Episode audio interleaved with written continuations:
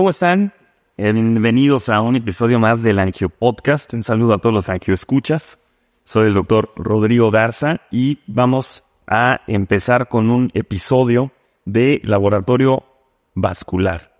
Normalmente el laboratorio vascular lo hemos tenido olvidado un poco en, en nuestro país, especialmente en la angiología y la cirugía vascular. Entonces va a ser interesante porque nos encontramos de repente cuando estamos en el consultorio con la necesidad de poder diferenciar realmente los tejidos con mayor claridad cuando estamos haciendo un ultrasonido y poder empezar a diferenciar entre el tejido sano del tejido enfermo y de repente hacer un diagnóstico más certero que pueda ayudarnos a hacer mejores tomas de decisión para nuestro paciente. Por lo que en unos últimos años se retomó realmente una técnica que eh, empezó ya hace mucho tiempo, se había dejado un poco ahí empolvada y nuevamente se ha ido retomando, que es el uso de agentes de contraste durante la realización de un ultrasonido.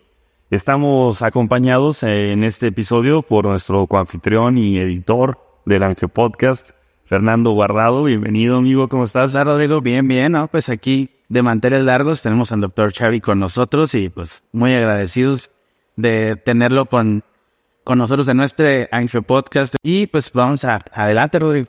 Y pues nuestro invitado es el doctor Javi Martín Mestre. Es un invitado que nos visita de Barcelona. Entonces, pues efectivamente de manteles largos, es especialista en angiología y cirugía vascular, hizo tanto la residencia y actualmente trabaja también en el Hospital Universitario de Belviche. Ya tuvimos nuestras primeras clases de catalán. Entonces, pues bienvenido Javi, este, un gustazo realmente que estés por aquí. Muchísimas gracias, Rodrigo y Fernando. La verdad es que es un placer que me hayáis convidado a, esta, esta, a este podcast y espero cumplir las expectativas. So, pues, teniéndome a mí enfrente, pues cualquier cosa es sapiencia, entonces eso no, no pasa nada. Eh, la lectura recomendada del día de hoy es un trabajo que publicaron Takari y Sultán, que se llama El rol del ultrasonido con contraste en el tratamiento de patologías vasculares. Les vamos a dejar, como siempre, en la descripción del episodio, ahí en Spotify, le dan su clic eh, les sale en, este, en ver más y pueden encontrar entonces ahí el hoy por si alguien lo quiere leer. Eh, entonces este es un trabajo que nos hace una buena revisión y nos, eh, creo nos puede empapar bastante bien de, esto.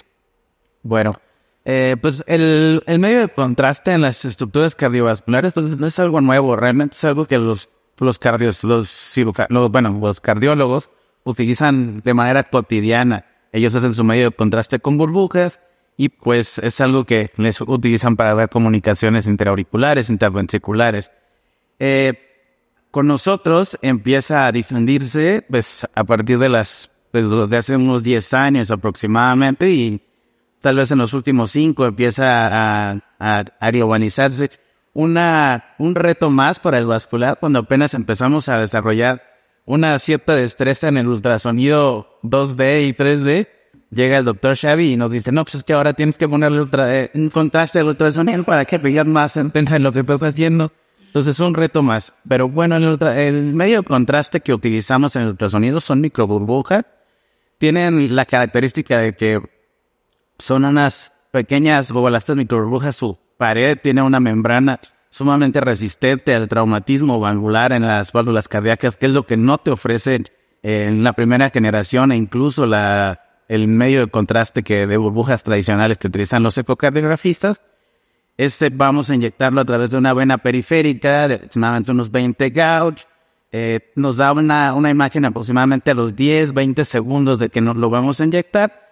Y tenemos que correr porque tenemos 6 minutos para evidenciar esa lesión o esa estenosis en el sistema periférico que en un ultrasonido tradicional no podemos visualizar o no, no estamos seguros de los datos que vamos a, obtener. Entonces tenemos esos 6 minutos trascendentales. ¿Cómo ves, Rodrigo? Eh, pues nos gustaría primero platicar un poquito de cuál ha sido la experiencia, cuándo lo empezaron a usar ustedes allá en Barcelona y, y qué tan eh, generalizada está su práctica. Realmente aquí en México creo que eh, no es algo que nosotros hagamos de rutina, entonces estamos muy interesados en escuchar qué nos puedes platicar. Justo ayer con Xavi de, de los costos, ¿no? Que nos comentábamos que no es un aspecto sencillo, puesto que el frasco anda rondando alrededor de los, que será unos 25, 50 euros, alrededor, un poco más. Más. ¿Cómo ves, Xavi? Sí.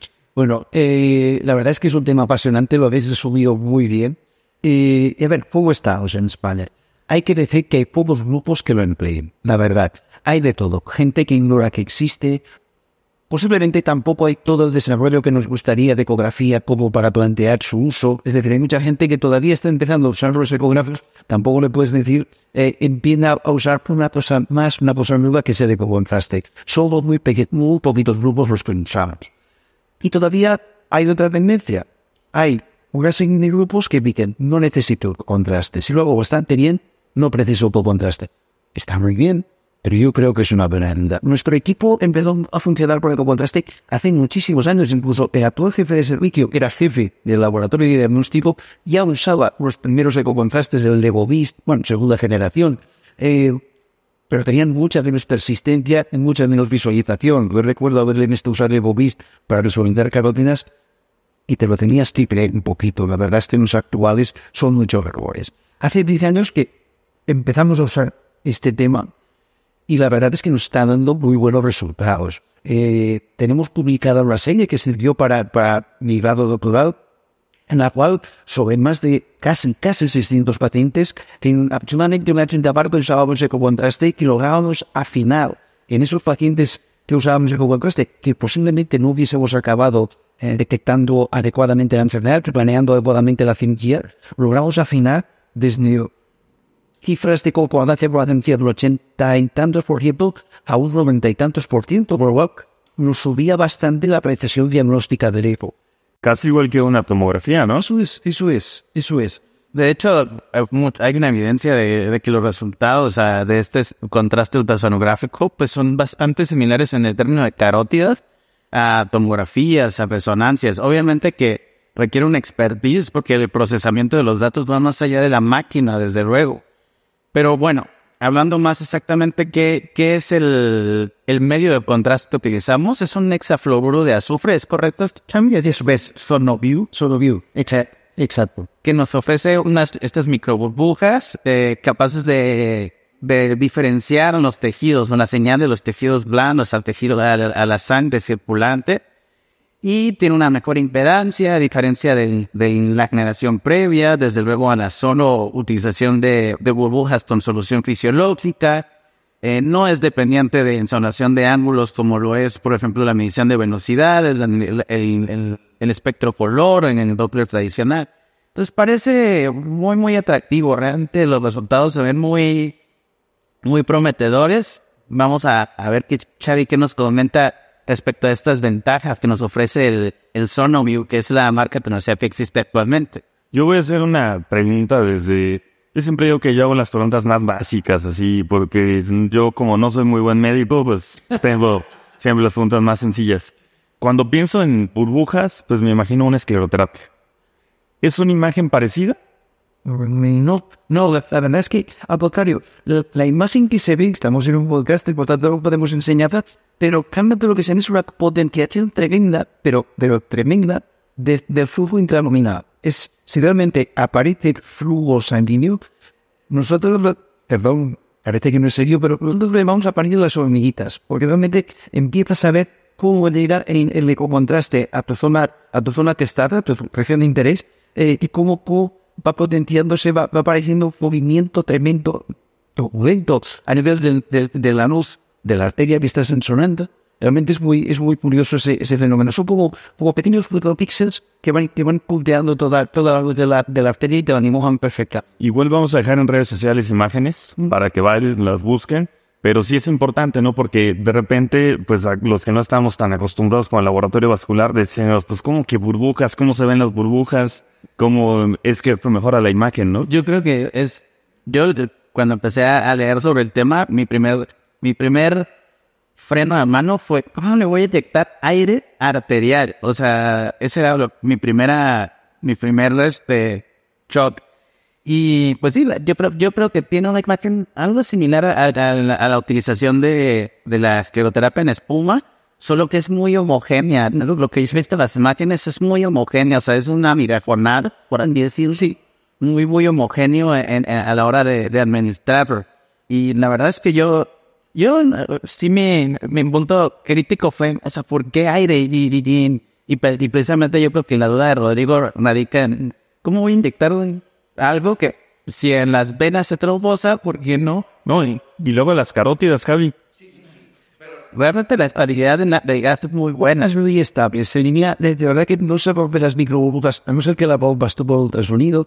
Eh, y la verdad es que se expulsan a través de respiración y hay que pensar realmente cantidad de aire que, que realmente es mínima, es, es, es, muy estable, la microburbuja es muy estable, la verdad. Está muy bien. Hablando ya de enfermedad carotídea, pues cuando hablamos de laboratorio vascular es como el sitio, ¿no? O sea, siempre todos los estudios de nuevas técnicas nos vamos a carótida porque es un sitio de bifurcación, porque hay turbulencia, porque tenemos diferencia de flujo hacia la interna, hacia la externa, es una zona donde se genera mucha placa, entonces, ¿qué beneficio podría yo decir? Mejor le voy a hacer un ultrasonido con contraste en comparación al ultrasonido Doppler, color y espectral que le hago en mi práctica diaria. Correcto. Yo creo que siempre tenemos que empezar por un ultrasonido clásico o normal, sea más barato y más asequible. Pero ante la mínima duda eh, que tengamos respecto a si esa carretera está obstruida o no, eh, nosotros en, el, en nuestro servicio los mejores hallazgos que hemos encontrado con, con ecocontraste a nivel carotídeo han sido encontrar carótidas permeables cuando incluso, incluso el, el patrón en CETAC nos lo daba como fluido. Y fueron logros muy, muy bonitos. Lo usamos siempre que tenemos la duda de su paciente que ha hecho síntomas que tienes que llevar a quirófano. Oye, saca, no tienes fluida. Espera, un poquito de, de, ecocontraste a ver si realmente lo está. Es que el TAC dice que está fluida me lo por favor. Es un momento. Realmente, en, en estos casos vale mucho la pena. En otro nivel, lo que pasa es que esto ya casi sería a nivel de estudios, casi, casi de investigación, es muy bueno la utilización del ecocontraste para valorar la neoangiogénesis de las placas y con ellas las estabilidades de la placa de ateroma y el carotidium. Eso puede ser motivo de estudios muy bonitos. Con los actuales eh, equipamientos Doppler de que disponemos, que son muy potentes, se puede valorar con cierta precisión la, la, la perfección con, con, con el contraste de la placa de Perover y ver qué tan vascularizada está, qué tan inestable es, es posible, es posible valorarlo. Es un campo de investigación muy bonito, aunque evidentemente más base. Claro, vemos que por ahí eh, veía algunas imágenes de insecciones. Eh, le da una precisión que muchas veces la, pues la ecogenicidad de la placa no te permite ver ese espacio de sección. Eso es. Creo que eso le da un, buen buen campo al contraste ultrasonográfico. Eh, ya hablando más de lo que posiblemente a los, a los podcasts escuchas, eh, les interesa en cuestiones arteriales. ¿Cuál es la relevancia de este? Yo veo eh, utilidad en aquellos casos donde muchas veces documentamos una enfermedad multinivel, cuando en realidad son lo que tenemos es un reflejo de a lo mejor una estenosis o una oclusión a nivel femoral o ilíaco y muchas veces no terminamos de hacer el barrido completo porque vemos, no, ya los flujos hacia abajo no me los detecta el ultrasonido, tengo mucha calcificación y seguramente están ocluidos, entonces eso muchas veces desalienta al, operador del ultrasonido a seguir haciendo este tipo de, de, estudios completos.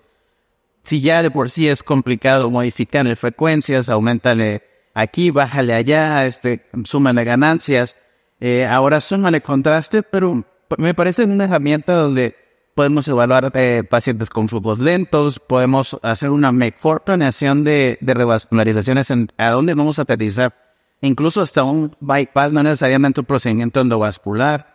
Vemos que los, los resultados en revascularizaciones por abajo de la rodilla a lo mejor no tienen tanta, tanta relevancia, pero sí una mejor certeza, ¿no? En un ultrasonido nos dan un 84, con el Doppler, Doppler contrastado, un 95% de certeza. Donde vemos una relevancia absoluta es en la, por arriba de la rodilla, ¿no? Donde va de 35 con una planeación solo con ultrasonido hasta 75 en aquellos que metemos contraste, ¿no? Eso es. Pareciera muy importante tenerlo como un arsenal en el diagnóstico de la enfermedad vascular Y pues para la técnica, digo, sin tener la experiencia y hablando desde la ignorancia, como dice Rodrigo, eh, parece relativamente sencillo, ¿no? Es una administración de un bolo de 1 a 2 mililitros, bueno, uno o dos bolos, 2 mililitros, 2.5, eh, en una, para poder identificar esas lesiones que nos están causando duda. Ojo, no es un rastreo, o sea, no es una angiografía, es en aquellos segmentos donde tenemos duda.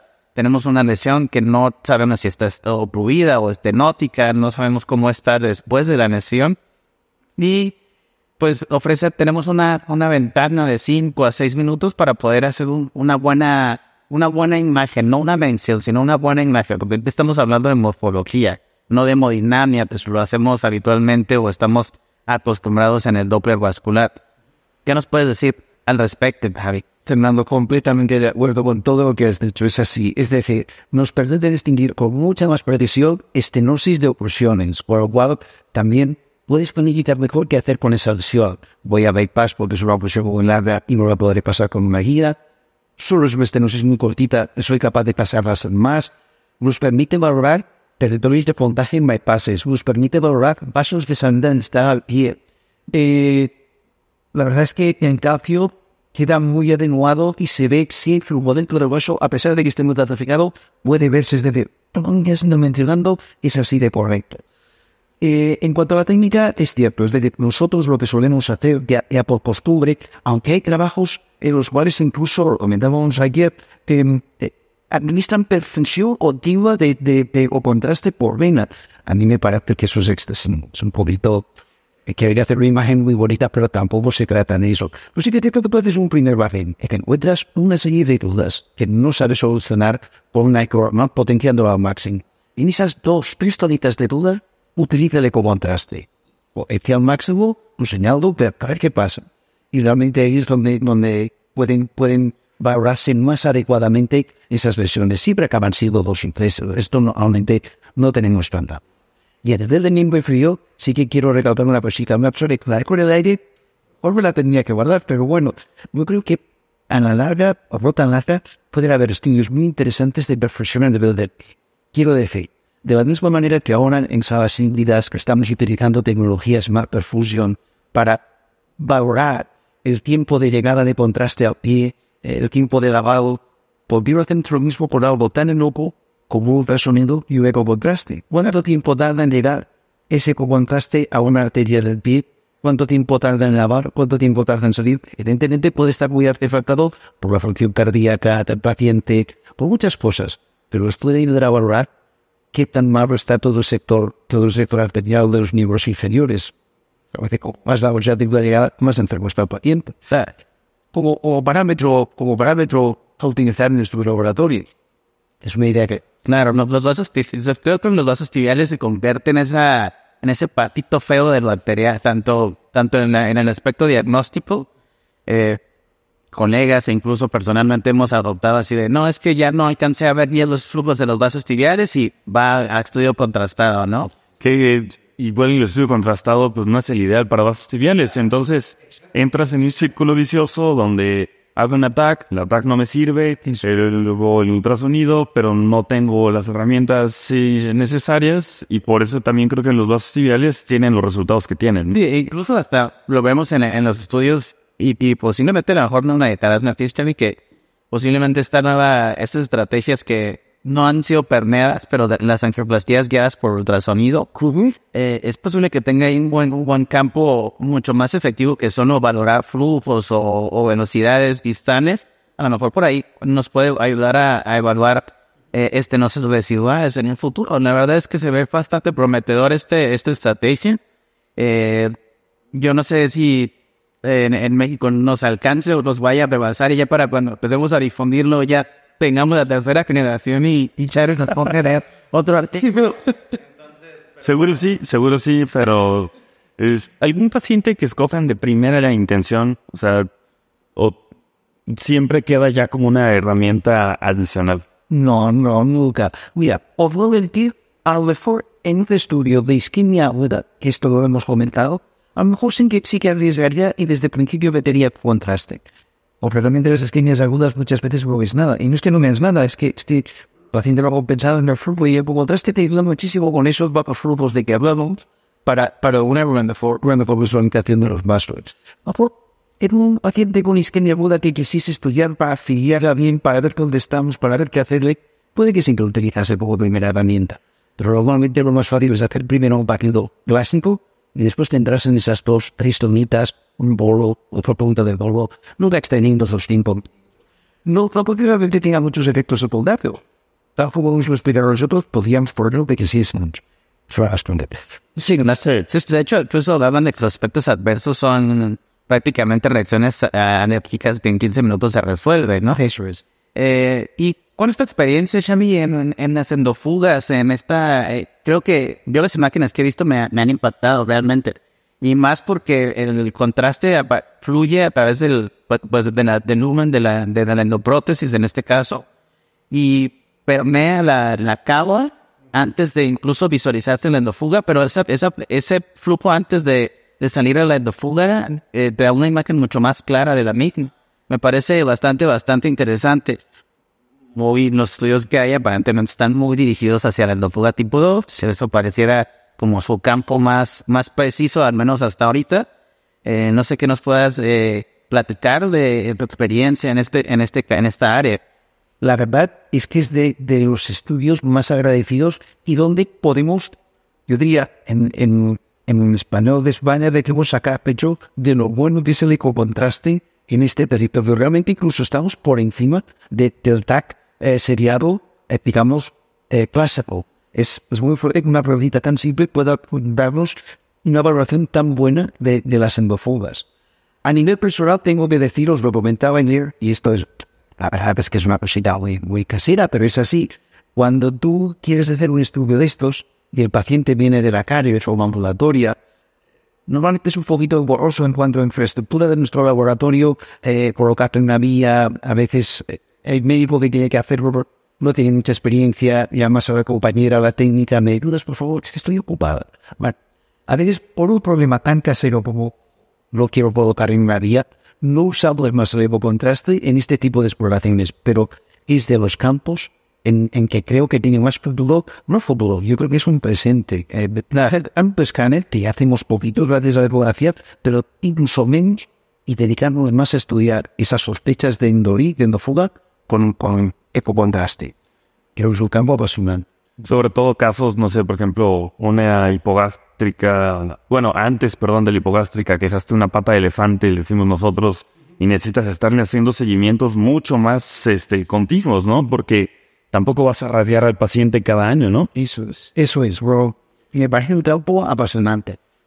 Y este, por ejemplo, en el caso de la, del seguimiento de las fugas de, por ultrasonido, a veces esa, las estructuras abdominales, más aparte cuando le quieres poner color para visualizar la endofuga, realmente si no sabes manejar muy precisamente las ganancias y las ensonaciones, es, es bien complicado dar un seguimiento a una, a una endofuga.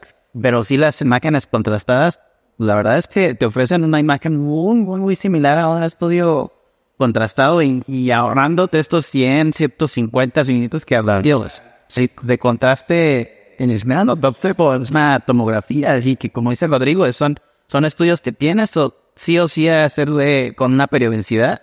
Tú estás hablando de que vas a meter al paciente 300 mililitros de contraste en un año, más lo que sea. Aparte que un paciente que te dice un aneurisma, pues no es un paciente sano. Y eventualmente puede empezar con falla renal y meterle estos volúmenes de contraste y vamos a tener que empezar a ser lo menos, pues, invasivos, podríamos decir. Pero ¿Podemos esperar algún efecto adverso de estos medios de contraste? Yo, de verdad, lo he usado con profesión, sobre todo a nivel de en miembros inferiores. Y ya sé que suena muy, muy pretencioso, pero no he tenido ningún efecto, ningún efecto adverso. Incluso sabemos que tenemos que usar con cuidado en pacientes con cierto grado de insuficiencia cardíaca congestiva o cierto grado de insuficiencia renal. Incluso estos pacientes, que son nuestros pacientes habituales con en miembros inferiores, han tenido ninguna reacción adversa, ningún quemado de pulmón, ninguna reacción anafiláctica. De momento. Aquí tocó madera, ¿eh? Tocó madera. Tocó madera.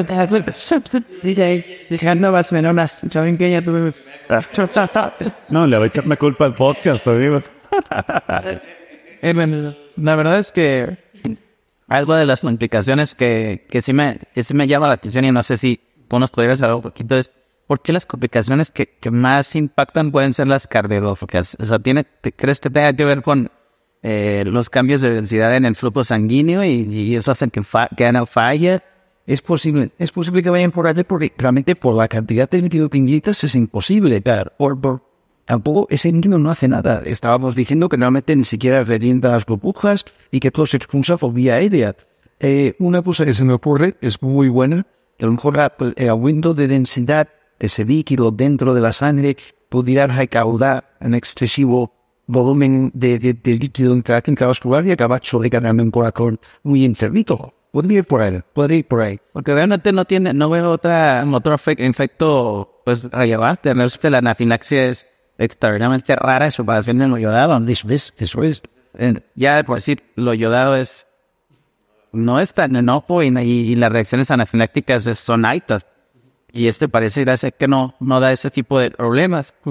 Y pues la pregunta del millón, Xavi, ¿qué tan, qué tan complicado de aprender, qué tan complicado de transmitir, qué tan difícil de, de, de- de difundirlo? Lo que- Porque suena como ciencia ficción, ¿no? O sea, digo, yo, yo creo que el 90% de las personas que nos están escuchando están pensando, están locos, ¿cómo le voy a poner gas a- a- a- a una carotida, a una aorta.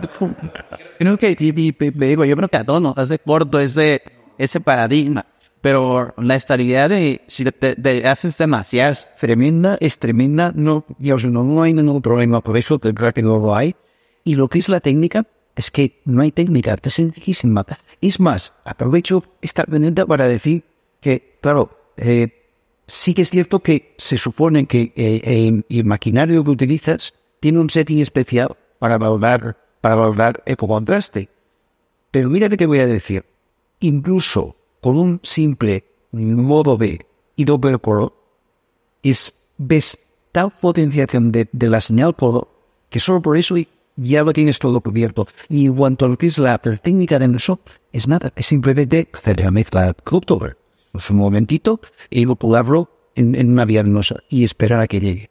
Solo, solo tienes que hacer eso. Y de repente ves bien esas, esas hormiguitas de bioma si tienes el software correcto, que es lo que tendría que ser, pero incluso en un modo B con color, es que vas a ver cómo ese color se potencia hasta, hasta, hasta infinito y te da señal o no te da. Y entonces ya puedes decir claramente que esa estructura está tapada. Y efectos adversos de, de tipo, de tipo provocados por ese aire, no hay. No, de verdad no lo he visto. Es cool, sé que es soy que llama la atención, pero sí, pero. Pues nos da mucho pena por los antiescuchas que se nos acaba el tiempo del episodio. Pero pues nosotros, Fernando y yo, sí vamos a seguir hablando con Javi. pero- Eh, no, pero muchísimas gracias por la participación. Eh, de verdad, eh, este, esperemos que hayan disfrutado de estar aquí en el espacio y pues que este, podamos seguir hablando de este tema en más eventos académicos, ¿no?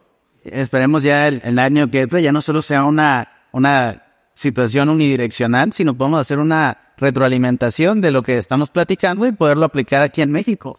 Tenemos una difusión cada vez mayor de la utilización del ultrasonido como un método diagnóstico rutinario y, y con la virtud de poder, poder planear eh, procedimientos en nuestros pacientes. ¿Y por qué no agregar esta herramienta a, a nuestro arsenal y, y convertirla en algo que nos ayude a romper esas, esos casos de dudas sin ser invasivos con nuestro paciente? Completamente de acuerdo. De verdad, muchísimas gracias por darme voz en este foro y ha sido un placer. Para mí es un tema apasionante. Siempre que queráis, amados de, de lo que queráis, dudas de futuros, de lo que queráis. Muchísimas gracias, doctor Javi Mestres, doctor Fernando Guardado. Y saludos a todos los que escuchas. Nos vemos en el próximo episodio. Hasta luego. Hasta luego.